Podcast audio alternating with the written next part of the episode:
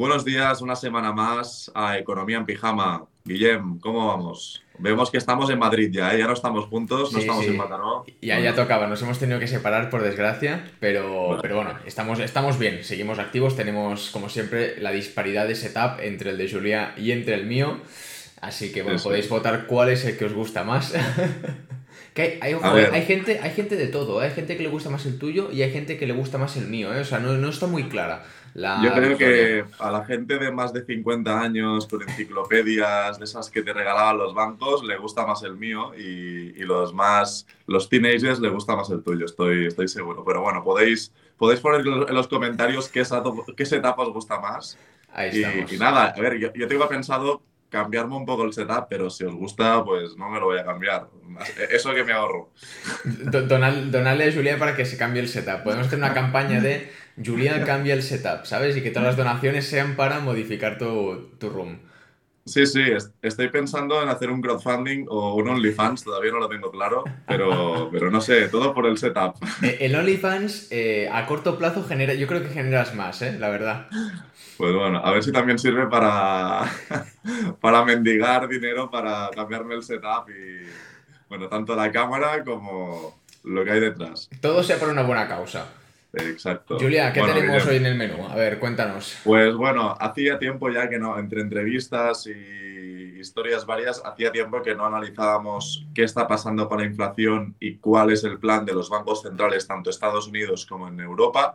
Y hoy lo que haremos justamente es analizar, ¿no? Tenemos nuevos datos de inflación, tenemos también nuevas declaraciones por parte de los bancos centrales, tanto en Estados Unidos como en Europa, y lo que haremos es poner eh, claro, decir claro qué está pasando, cuál es el camino hacia, bueno, pues hacia finales de año, ¿no? Hacia finales de 2023 respecto a subida de tipos de interés, van a subir o se van a mantener y, y después también qué está pasando exactamente con la inflación. ¿Estamos mejorando la inflación? ¿Está empeorando la inflación? Esta inflación y estas subidas de tipos de interés están, probando, están, están provocando recesiones en las economías en Estados Unidos en Europa. Todo eso y, alguna cosa más que se nos ocurra y que me pregunte Guillem, pues lo vamos a, a comentar durante el programa de hoy en mi, en mi sección. Guillem, por tu parte, ¿qué tenemos hoy? A ver, yo traigo eh, un sueño que he tenido muy raro hoy, ¿vale? Eh, que a lo mejor, a lo mejor es premonitorio, cuidado, o sea, vamos a, vamos, a, vamos a tomarnos en serio el sueño que he tenido porque es bastante preocupante. Dejamos de Eh, hablar de criptos y empezamos a hablar de sueños, de Cambiamos, astrología. cambiamos el podcast, analiza tus sueños. No, el- luego sí que eh, vamos a ver un poco actualizaciones sobre el caso, sobre el caso Sí. de Binance, ¿vale? Que haya, haya alguna noticia en relación a ello. Luego Vale. Uniswap tiene previsto lanzar la versión 4 de- del código. Recordemos que está en la Unis- en Uniswap versión 3, que fue como súper puntera y revolucionaria para el sector de los DEX. Pues ahora van a lanzar, bueno, han lanzado el- lo que sería el- un borrador del código de Uniswap 4 muy interesante, al menos lo que he podido leer eh, desde que se publicó. Y también veremos una cosa que ha pasado esta mañana, que yo flipo porque, macho, eh, no, me, o sea, no hay un día tranquilo en el sector cripto, y es que eh, parece que hay un poco de food en relación a USDT otra vez. Y veremos dónde se ha, dónde se ha originado y las causas de ello. Así Ajá. que por mi parte será eso. Perfecto. Y antes de empezar, Guillem, Bien, hoy soy yo, hoy soy bien. yo. Ya te, y te- te- te- te veía la cara y digo, no sé por qué estás riendo. Digo, no. Vale, vale, ahora te pillo. Vale. Sobre todo, si os gusta nuestro contenido, recordad seguir, seguirnos en YouTube y también en nuestras redes sociales. Si os- nos queréis seguir particularmente a uno de nosotros, pues podéis seguir a Guillem a cryptoboy.btc, ¿no? Ahí estamos. Que bueno, En eh, Instagram. luego ya te contaré, Julia, pero a lo mejor vienen sorpresas para, para redes sociales. Ya. ya Uy, uy, uy, uy, uy. Vale, vale, vale. Eso, el último programa de la temporada lo, lo comentamos. que es Venga, el, va. el día 29, si no recuerdo mal. Y a mí me podéis seguir en, en Bolsa Expertos en Instagram y bolsaexpertos.com en la página web. Sobre todo en YouTube. Nos hará mucha ilusión que nos, que nos sigáis y que nos pongáis algún comentario sobre temas que queráis que, habla- que, hable- que, de- que tratemos de cara a próximos episodios o Y preguntas que tengáis. estamos en otras plataformas de audio, en todas, y como siempre también nos podéis seguir ahí. Y eh, like, 5 estrellas, todo lo que se pueda dar en esa plataforma, Ahí a tope. Muy bien, pues dicho lo, lo, que teníamos que decir y hecha la introducción, si te parece bien, Guillem, empezamos con, con mi análisis sobre la situación económica actual y de tipos de interés, la posición de los bancos centrales. Y empezaremos, como no, siempre por Estados Unidos. No empezamos por Estados Unidos porque seamos americanos, somos más españoles que, que el, castillo de Burriac o que, yo qué sé, que, que, la mezquita de Córdoba, aunque eso tampoco sea muy español.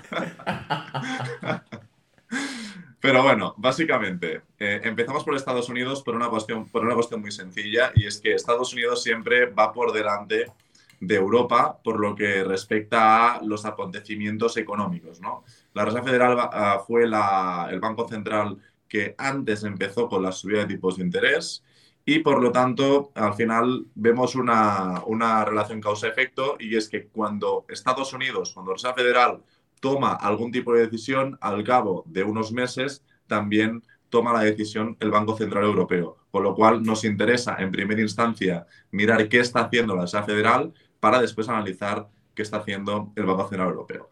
Y os, os, traigo tres noticias que hablan sobre estos temas. ¿no? La primera nos dice que la Fed proclama una tregua, pero anticipa dos nuevas subidas de tipos de interés durante este año. Recordemos que los tipos de interés actualmente en Estados Unidos están en el 5%, ¿vale?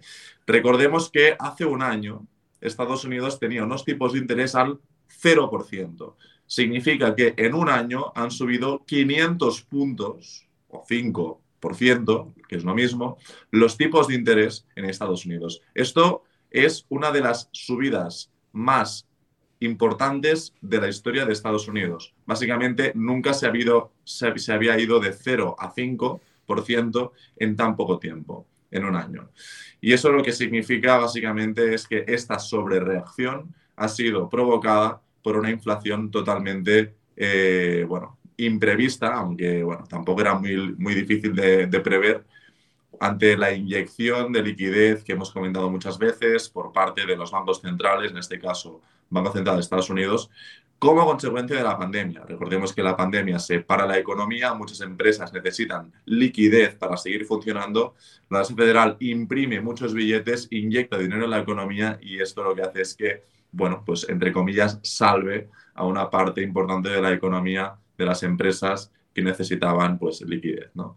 Pero esta liquidez no es gratis, esta inyección masiva de liquidez provoca inflación y esa inflación se frena con la subida de tipos de interés. La subida de tipos de interés hace que el dinero sea más caro, que el interés que tengas que pagar por la deuda que tú pides sea más alto y por lo tanto frena la economía y por lo tanto frena también los precios y lo que provoca es que se reduzca la inflación, pero también provoca una desestabilización en mm, algunos sectores económicos. Hemos visto el caso de Silicon Valley Bank, de Signature Bank, de, First Republic Bank en Estados Unidos, que son bancos que han desaparecido prácticamente de la noche a la mañana. También en Europa hemos visto la quiebra de Credit, de Credit Suisse y por lo tanto esta subida de tipos de interés, aunque tarde unos meses, tarde un tiempo en verse reflejado en la economía real, ya vemos que pues los principales bancos,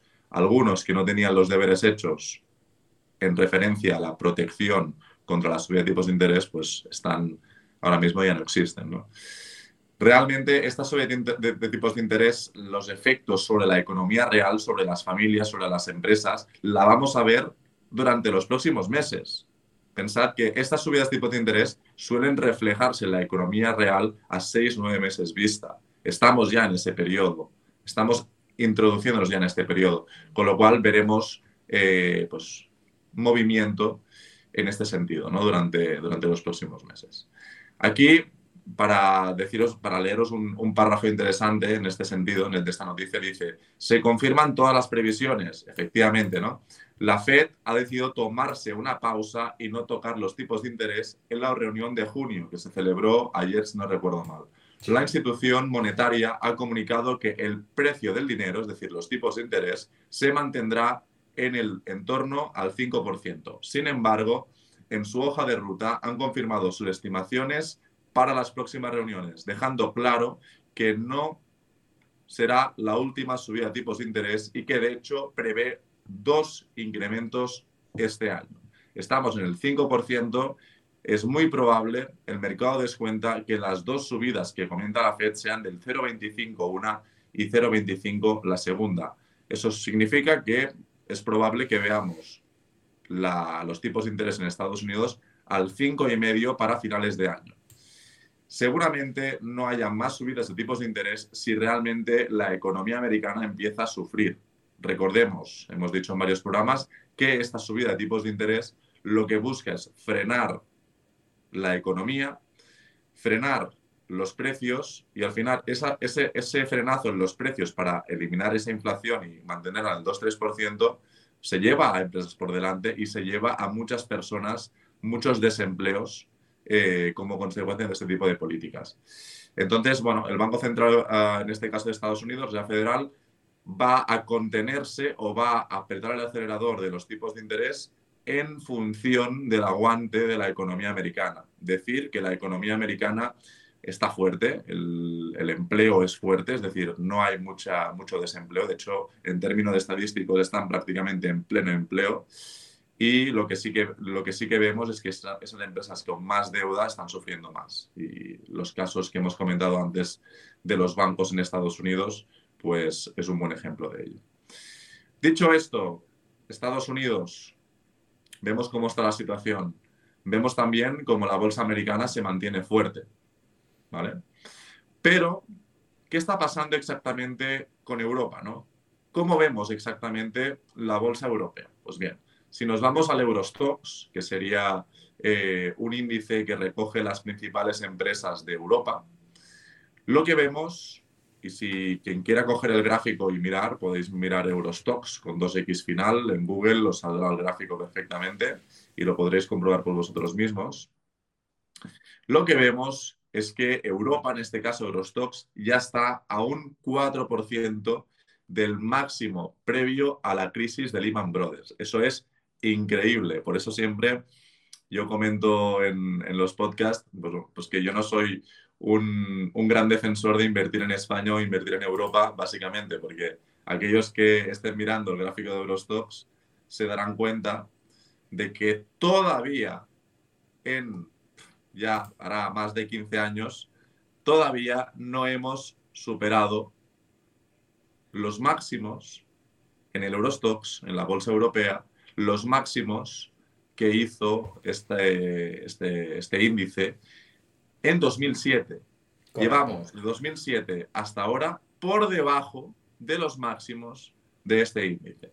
Si cogemos el SP500, que podría ser el equivalente en bolsa americana, bueno, eh, creo que ha multiplicado por varias veces los máximos de 2007. Entonces, desde el punto de vista de inversión, pues bueno, siempre intentaremos buscar aquellos países que tengan más potencial de crecimiento en las acciones y en la economía. ¿no? En este caso, Europa y el IBEX 35, tres cuartos de lo mismo. De hecho, el IBEX 35 está bastante peor que el, Eurostox. El, IBEX siempre, o sea, el IBEX... Sí, mira, de hecho voy a, voy a mirarlo porque es bastante curioso mirarlo. Y el IBEX no está mal, o sea, el IBEX está bastante alto en referencia eh, bueno, pues a lo que tendría que estar desde mi punto de vista. el 2007, mira, el 2007, esto es en vivo y en directo, ¿eh? En 2007 los máximos del IBEX 35 alcanzó los 15.800 puntos. Actualmente, voy a hacerlo bien aquí, actualmente está en 9.000. Eso significa que aproximadamente, pues el IBEX 35, si una persona si hubiera si hubiera puesto, yo qué sé, 100.000 euros en 2007, ahora tendría un 40% menos y eso sin contar la inflación. Eso significa que como mínimo tendría una pérdida de poder adquisitivo del 60-70% como muy mínimo. Por eso esto es algo totalmente objetivo y es uno de los puntos por los cuales yo no recomiendo invertir en bolsa española ni bolsa europea básicamente porque no son economías fuertes. Yo, mira, ahora justo estaba viendo el, alemán, que al final sería dentro de Europa pues lo más top, Y desde máximos de 2007, que fueron unos 8.000 puntos, ahora, está en, ahora mismo están 16, o sea, está hecho un por dos, porque están 16.000 y algo. o sea que, bueno, mejor que nada, pero claro, si lo comparamos, o sea, no tiene nada El tax rate, acabo de comprobarlo, el 108% desde máximos 2010, 2007, 2008 hasta, hasta ayer. Bueno, hasta hoy, de hecho. Ha subido un 108%. El IBEX 35. Esto sin contar la inflación. Esto en términos nominales. Hmm. Eh, IBEX 35 menos 40% en términos nominales y vamos a ver el SP500, que, sí, que, vamos a desde, un poco. Máximo, desde máximos eh, eran 1.500 puntos y ahora mismo mm. pues está en 4.300. O sea, se ha hecho un... Por dos, entre un por dos y un por tres. Mira, ha hecho... Ha subido un por dos, ha hecho un 200% de revalorización la bolsa americana. Bueno, pues eh, por eso al final nosotros lo que decimos no es en vano, no, no, nos, no hagamos de la manga, simplemente aquí podéis eh, hacerlo vosotros mismos, buscáis SP500 para, para medir la evolución de la bolsa americana, eh, buscáis el Eurostox para medir la evolución de la bolsa europea y miráis pues el IBEX 35 para medir la evolución de la bolsa española. Al final, bueno, también te digo una cosa, rentabilidades pasadas no garantizan rentabilidades futuras, pero es una referencia interesante tenerlo en cuenta y también tener en cuenta el, contexto macro. Y ahora a ello vamos, ¿no? Europa, Eurostox, al 4% de los máximos previos a Lehman Brothers. Aquí la pregunta está, sabiendo que Alemania, y eso os lo traigo de nuevo, Alemania actualmente ha entrado en recesión, es decir, la principal economía de Europa ha entrado en recesión, aquí la, apuesta está en Europa va a llegar, va a alcanzar los máximos de Lehman Brothers o se va a quedar otra vez como un doble techo ahí y, va a empezar a corregir otra vez cuando, quién sabe, pues llegue una recesión en términos globales en Europa. Pues no lo sabemos y yo creo que Europa tampoco tiene mucho más potencial de crecimiento por lo que respecta a la bolsa y creo que sería algo sano que tuviera una, una, una, pequeña corrección. ¿no? Pero bueno, lo que, lo que vemos, y ahora leo el primer fragmento de, de esta noticia que habla sobre bueno, pues esta, esta cercanía con los máximos de, de Lehman Brothers, dice la, la, noticia. Se vuelve a respirar cierto optimismo en los mercados después de que los últimos datos de inflación a uno y otro lado del Atlántico, y ahora los voy a comentar, mantuviese la tendencia de reducción en el incremento de los precios y con ello puedan permitir que las grandes bancos centrales en sus reuniones esta semana puedan permitir, si no dar marcha atrás, al menos empezar a frenar la subida de tipos de interés. ¿no? Pues bien, en Estados Unidos, decir que están en unos tipos en una inflación de la normal, la normal y corriente, la interanual, está en el 4%, Perdón, eso es, en, eso es en Europa. En Europa está en el 4% de inflación y al 5,3% de inflación subyacente. En Estados Unidos están al 5 y la subyacente al 6,3. Con lo cual, bueno, tenemos, digamos que estamos, vamos en, buen, tenemos un buen ritmo de, frenada de, esa inflación. ¿no? Digamos que los bancos centrales se están notando la subida de tipos de interés, se está frenando bastante el consumo, se están frenando también esos préstamos y lo comentado, estamos en Europa, términos globales, Europa al 4% de inflación. Recordemos que el objetivo del Banco Central Europeo es mantener la inflación entre el 3 y el 2%. Problema, ¿cuál problema hay aquí? ¿Qué problema hay? Pues el problema es que la inflación subyacente, recordemos que la inflación subyacente es la inflación quitando alimentación y energía, está bastante más arriba. Y esa inflación subyacente es un poco más complicada de eh, pues, em, reconducir. Es más pegajosa, dicen. ¿no? Y bueno, eh, respecto a la inflación, lo hemos comentado, respecto al Eurostox también lo hemos comentado, y ahora vamos a hablar exactamente sobre las declaraciones de Lagarde y el Banco Central Europeo. ¿no? La noticia que voy a comentar, y es la última, nos dice, ¿qué teme el Banco Central Europeo para no relajar los tipos? La inflación, ojo por ojo, recordad la ley de Talión, ojo por ojo, diente por diente, esa ley quita el sueño a Christine Lagarde. Y vamos a ver qué nos dice la noticia. Dice, el mercado está deseando que se confirme el modo pausa para los bancos centrales, mientras que los datos de inflación se van relajando, lo que hemos comentado. ¿no? Sin embargo, el Banco Central Europeo va un par de pasos por detrás para dar por finalizada el ciclo alcista de los tipos de interés. Hay margen de subida, ¿no? Todavía teme un recalentamiento de los precios motivados por el ojo por ojo. ¿A qué se refiere eso del ojo por ojo? Lo que se refiere, que es lo, que eh, hemos comentado en varias ocasiones aquí en el programa, y es que eh, la economía, una economía con inflación alta, tiene el riesgo de entrar en una espiral precio-salario. ¿Qué está pasando en, Alemania y en algunos países de Europa? Pues lo que está pasando es que los trabajadores hasta día de hoy, muchos han aguantado en sus rentas, en sus sueldos, una pérdida de poder adquisitivo porque las empresas no han subido el sueldo en el mismo ritmo que ha subido la inflación.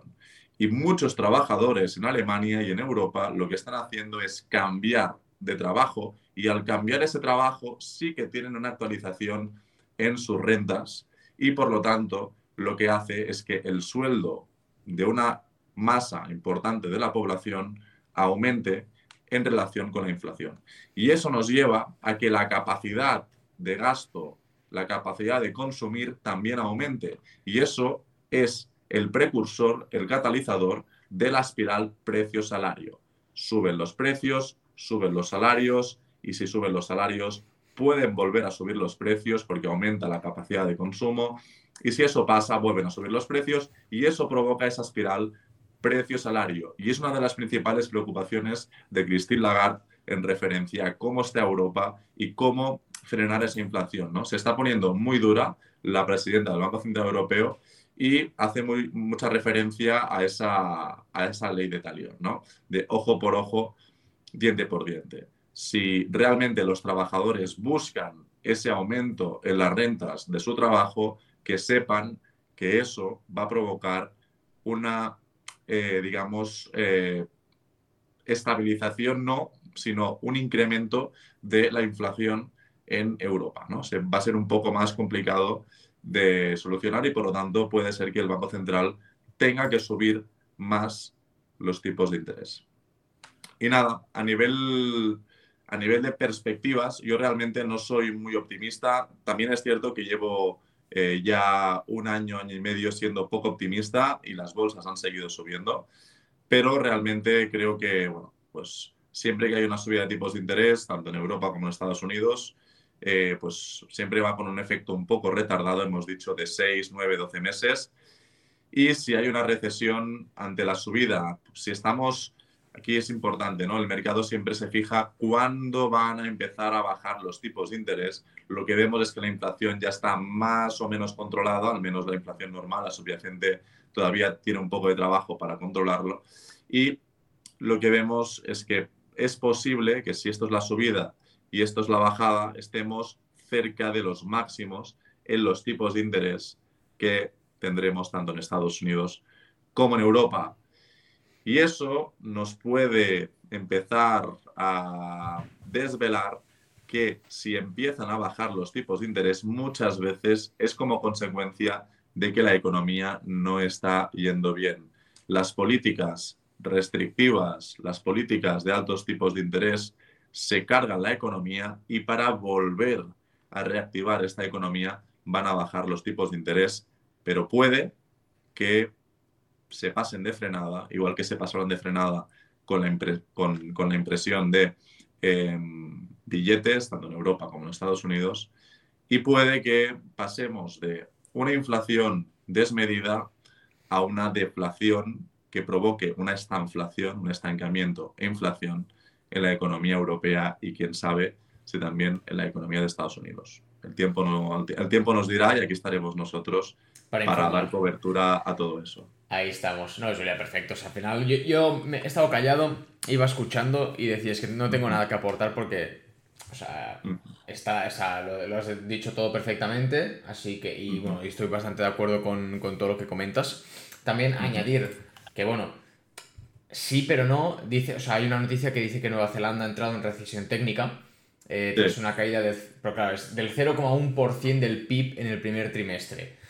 Eh, a ver. Bueno, al final la recesión es la, el encadenamiento de tres eh, bajadas trimestrales, es decir, durante tres trimestres que el PIB esté por debajo de- del PIB del, del año, del trimestre del año anterior, ¿no? Digamos. Y bueno, si es solo un, un trimestre, yo creo que no se considera recesión desde el punto de vista técnico. Pero bueno, a lo mejor lleva, es el tercer trimestre que lleva en recesión. No lo sé, porque es no, no me cuadra mucho la noticia porque es que luego dice, y que sigue la contracción del 0,7% en el último cuarto de 2022. O sea, no sé si es en, en- en comparación al último cuarto del 2022. No, no, no acabo de entender. O sea, bueno, o soy yo o está mal escrito. Rollo que no se entiende muy bien, pero bueno. Simplemente que quería como traerlo, pero también Mm. te digo, 0,1%. Eh, con, yo personalmente Bueno, igualmente, que es- Guillem, Igualmente, Guillem, como Nueva Zelanda nos coge exactamente a las antípodas del planeta, Sí, pues sí. tampoco le daremos tanta importancia. No, no, la verdad que no. Simplemente era, era como dato, simplemente quería dar el dato y, y ya me callo. No, no, te toca a ti, Guillem. Ash Boy, pues también, también es Sí. cierto, no me callo a nivel de, de- de esta temática. Vamos a la, a la otra. Te, o sea, te- te voy a contar el sueño que he tenido. Porque Sí, por yo, claro, yo ayer, eh, me- bueno, la, la cara lo puede demostrar, me fui a dormir tarde, ¿vale? Porque estaba ahí currando y tal.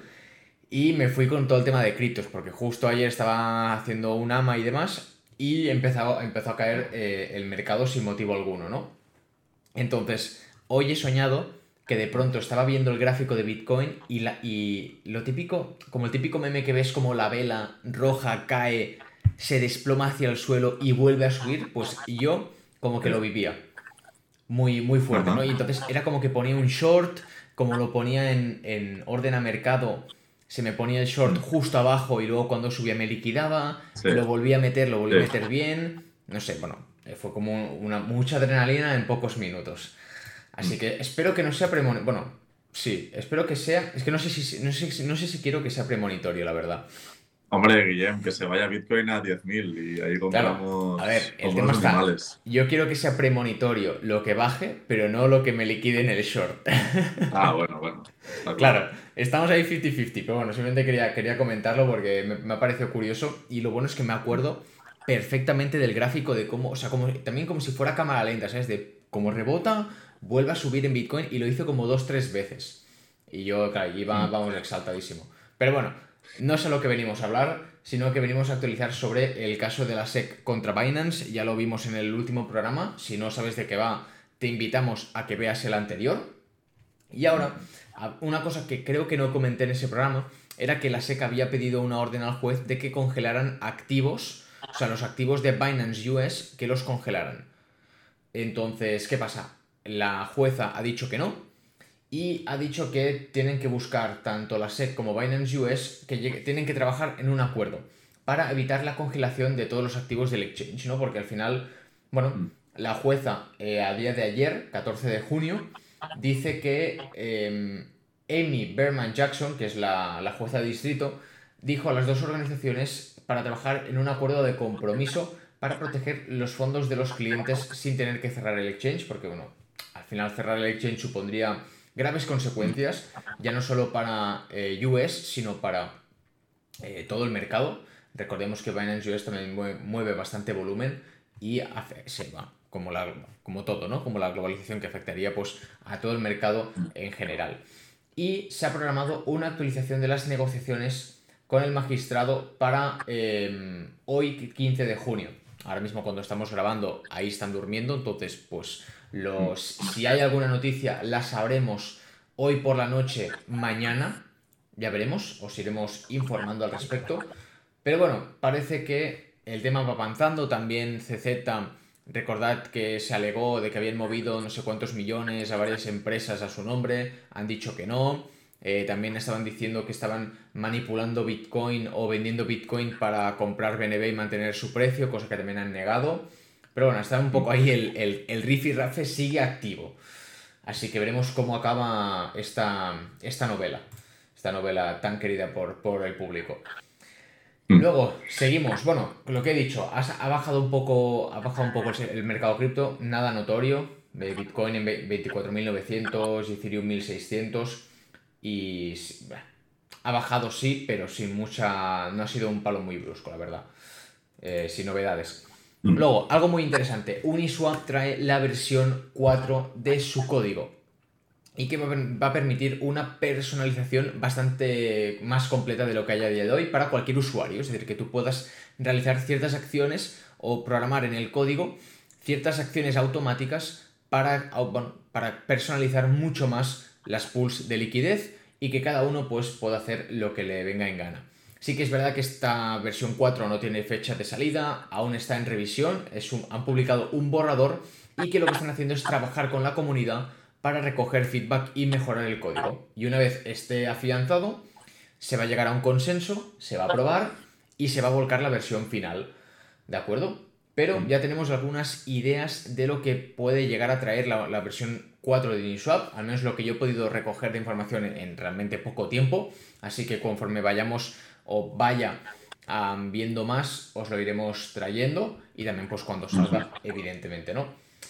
Según la noticia, es el propósito de Uniswap versión 4 es crear una forma en que los implementadores de pools introduzcan código que realice una acción determinada en puntos clave del ciclo de la vida del pool, como antes o después de un swap o antes o después de cambiar la posición de un LP. Por ejemplo, ya lo vais a entender, se podrían generar órdenes por ejemplo, imagínate que tú quieres vender una gran cantidad de criptomonedas para no afectar al precio, para no afectarte el slippage, para muchas cosas. Lo que se puede hacer es que de forma automática. Espérate.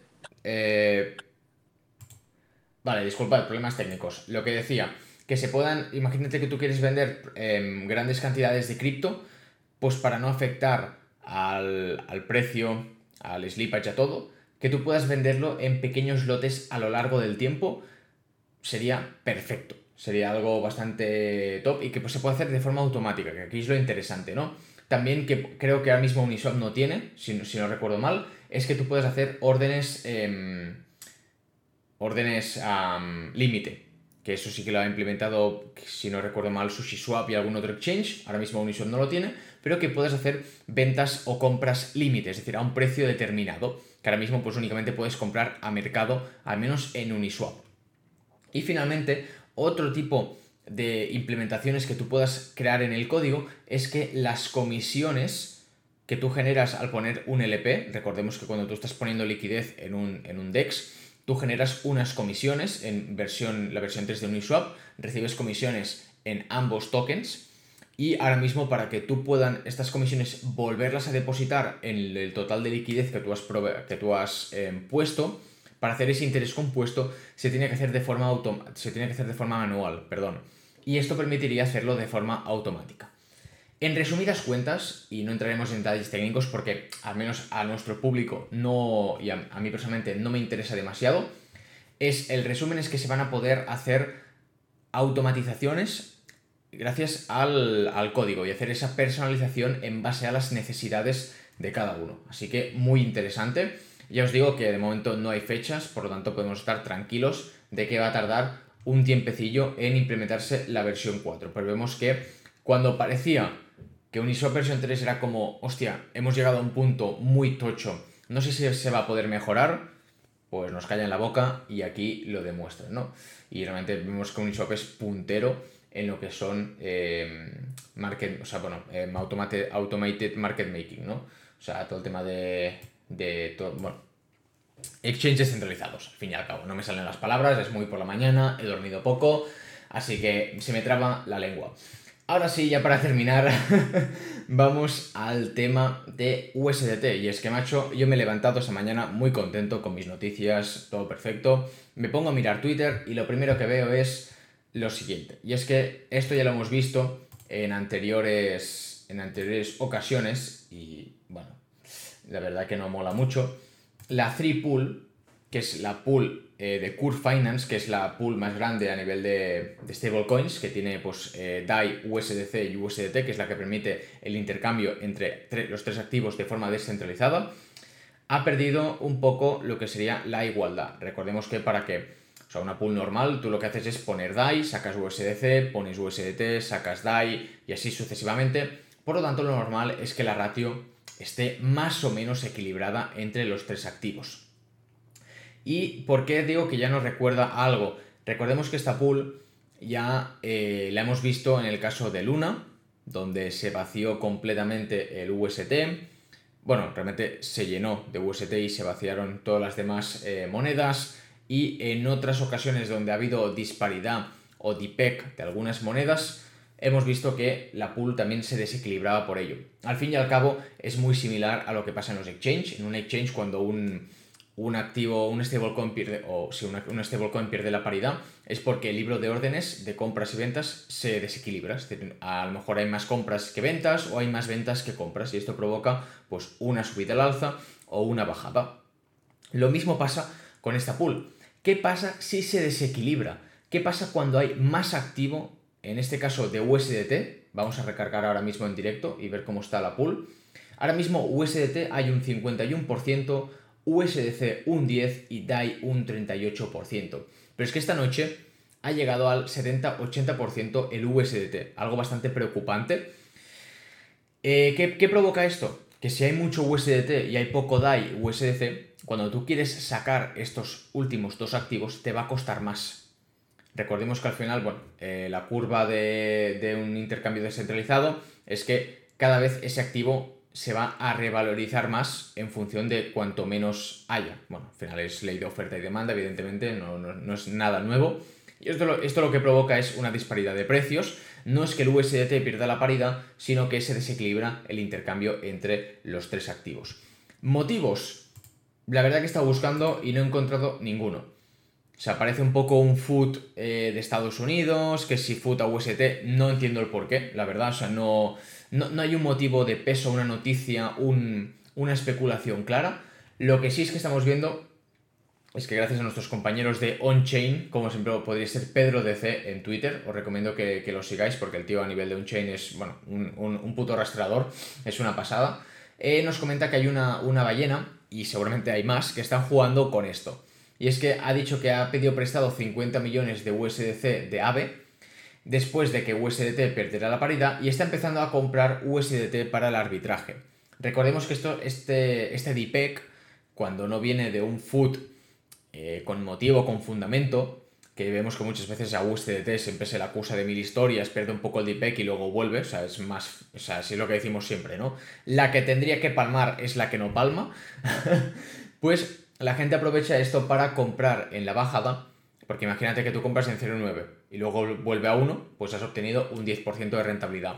O lo que vimos hace un tiempo cuando se perdió la paridad de USDC y DAI, de que la gente devolvía los préstamos que había pedido en estas monedas porque le suponía un ahorro en el coste de devolución. Claro, si tú es bueno, lo de siempre, si tú tienes que devolver 1000 a 1 euro la unidad, si de pronto baja a 0,9, con 900 pavos tienes esas mil unidades, las devuelves y en vez de haberte costado 1000, te han costado 900. Tienes un ahorro de 100 euros o un 10%. Entonces, bueno, y ya os digo, no ha habido, no hay un, un motivo aparente. Así que os iremos informando si encontramos algo, sobre todo si encontramos algo será en, nuestras redes sociales o si no, en el próximo programa. Y pues mira, ya está. Pues justamente estoy viendo USDT USD, o sea, el par, ¿no? De USDT a USD. Y estoy viendo que hay un, un muy, muy pequeño, pero sí que es verdad que la tendencia las últimas, las últimas horas es a la baja. Ahora mismo tendría que valer un USDT, tendría que valer un USD, un dólar, un USDT, una paridad, pero está a 0,9968. Es decir, que está 0,003 céntimos por debajo. Al final es muy poco. Es muy poco, pero sí que es verdad que no se ha corregido las últimas horas esta, este DPEC. Y puede ser que entre una situación de pánico, la gente, la gente venda, no sé. No sé qué puede pasar, pero ha bajado, ha bajado un 0,28. El tema está en que simplemente tenemos que estar atentos. Es decir, yo ahora mismo en base a que no veo nada, ningún motivo de peso que dé pie a esta noticia, siempre pasa lo de siempre, que las noticias a nosotros nos llegan tarde, eh, los que saben, saben y los que no nos enteramos eh, luego tarde, pero simplemente es cuestión de vigilarlo. O sea, no es que sea grave, pero tampoco es motivo para que digamos, va, pues no, no lo investigo. No, tenemos que estar hacer un poco el seguimiento, estar un poco atento a las noticias para ver qué ha ocurrido, o, o qué está, mejor dicho, qué está ocurriendo, y para tomar una acción en consecuencia si hiciera, o sea, si hiciera falta, si fuera el caso. Sí. Y si no, Sí, pues sí. quedará como una anécdota y, y se va a equilibrar y ya está. Al final esto bueno, pasa cada día en cripto, o sea, es el pan, el pan de cada día. Pero en cualquier caso, no os olvidéis de seguirnos en este canal, en el canal también, en el podcast que tenemos en Spotify, en todas las plataformas que nos escuchéis, la que os vaya mejor, pues si nos queréis escuchar de forma eh, semanal, recordad, pues suscribiros, Qué bien hilado, darnos, darnos like y ponernos comentarios sobre aquellos temas que os interesen. Nosotros estaremos encantados de tratar aquellos temas que, que sean de vuestro interés. Ahí estamos. Dicho, dicho esto, Guillem, eh, la semana que viene estarás en Madrid, estarás en Barcelona. La o- sem- Eh, no lo sé porque eh, en teoría me subo para San Juan y tal, para tirar unos cuantos petardos, pero eh, no para fumarlos, sino para tirarlos. Importante, Importante. La- salud siempre por delante, somos gimbros, los Ya gimbros sabemos no que en este canal sabemos que la tranquilidad es lo que más se busca y la salud es lo más importante. Ahí estamos, como dijeron dos grandes filósofos de este, de este país. Eh, Entonces, no sé si jueves voy a llegar, no sé si voy a llegar el viernes, el jueves, el miércoles. Bueno. Eh, te informo, así que bueno, a lo mejor aquí la gente encuentra eh, que nos volvemos a encontrar o que seguimos cada uno en su cueva. Muy bien, bueno, cualquiera de los dos casos será una buena noticia. Ahí estamos. nada, Pues familia. nada, Espero que hayáis disfrutado del podcast. Como ha dicho Julián, nos podéis seguir en redes sociales y también aquí en Economy Pijama, en todas las plataformas de audio y vídeo. Y nos vemos la semana que viene. Hasta pronto. hasta pronto.